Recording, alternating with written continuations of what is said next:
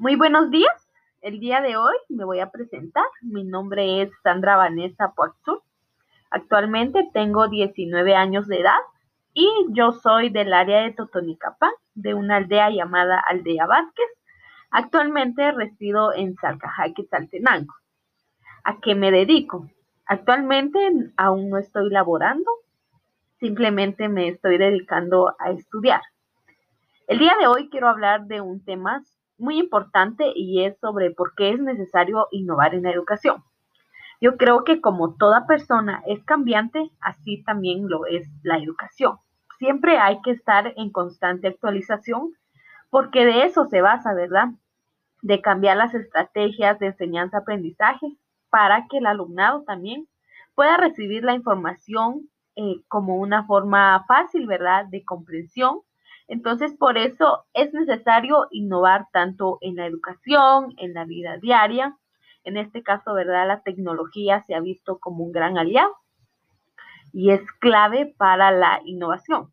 Si nos damos cuenta, la educación ahora es virtual. Entonces, estamos de la mano con la tecnología. ¿Y qué mejor que utilizarlo de una manera adecuada? Podemos implementar a través de aplicaciones educativas como por ejemplo Google Forms, está Kahoot, está una plataforma llamada Slides Go para crear aplicaciones, también la ruleta Fluky, está PowerPoint y existen infinidad de aplicaciones que aún no conocemos, ¿verdad? Y que sería muy interesante poder incluirlas a la educación. Entonces la tecnología es clave para que nosotros empecemos a cambiar la manera de enseñanza-aprendizaje con nuestros alumnos. Ahora, si nos damos cuenta, en la aplicación Anchor nos permite la opción de crear un podcast. Y es un medio que se puede utilizar en la educación para innovar el proceso de enseñanza-aprendizaje. ¿Por qué? Porque el podcast, como lo estoy haciendo yo de esta manera, es una forma de que los alumnos puedan realizar exposiciones, puedan dar a conocer sus ideas, así como también sus comentarios, ¿verdad?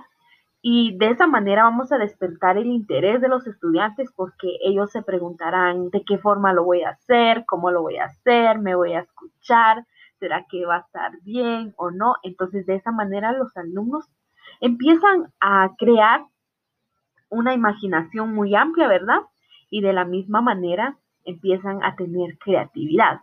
Y en realidad eso es lo que buscamos con nuestros estudiantes. Tener medios la cual la educación, ¿verdad?, pueda tener un giro radicalmente. En este caso, ¿qué pasaría si no innováramos en la educación? Claramente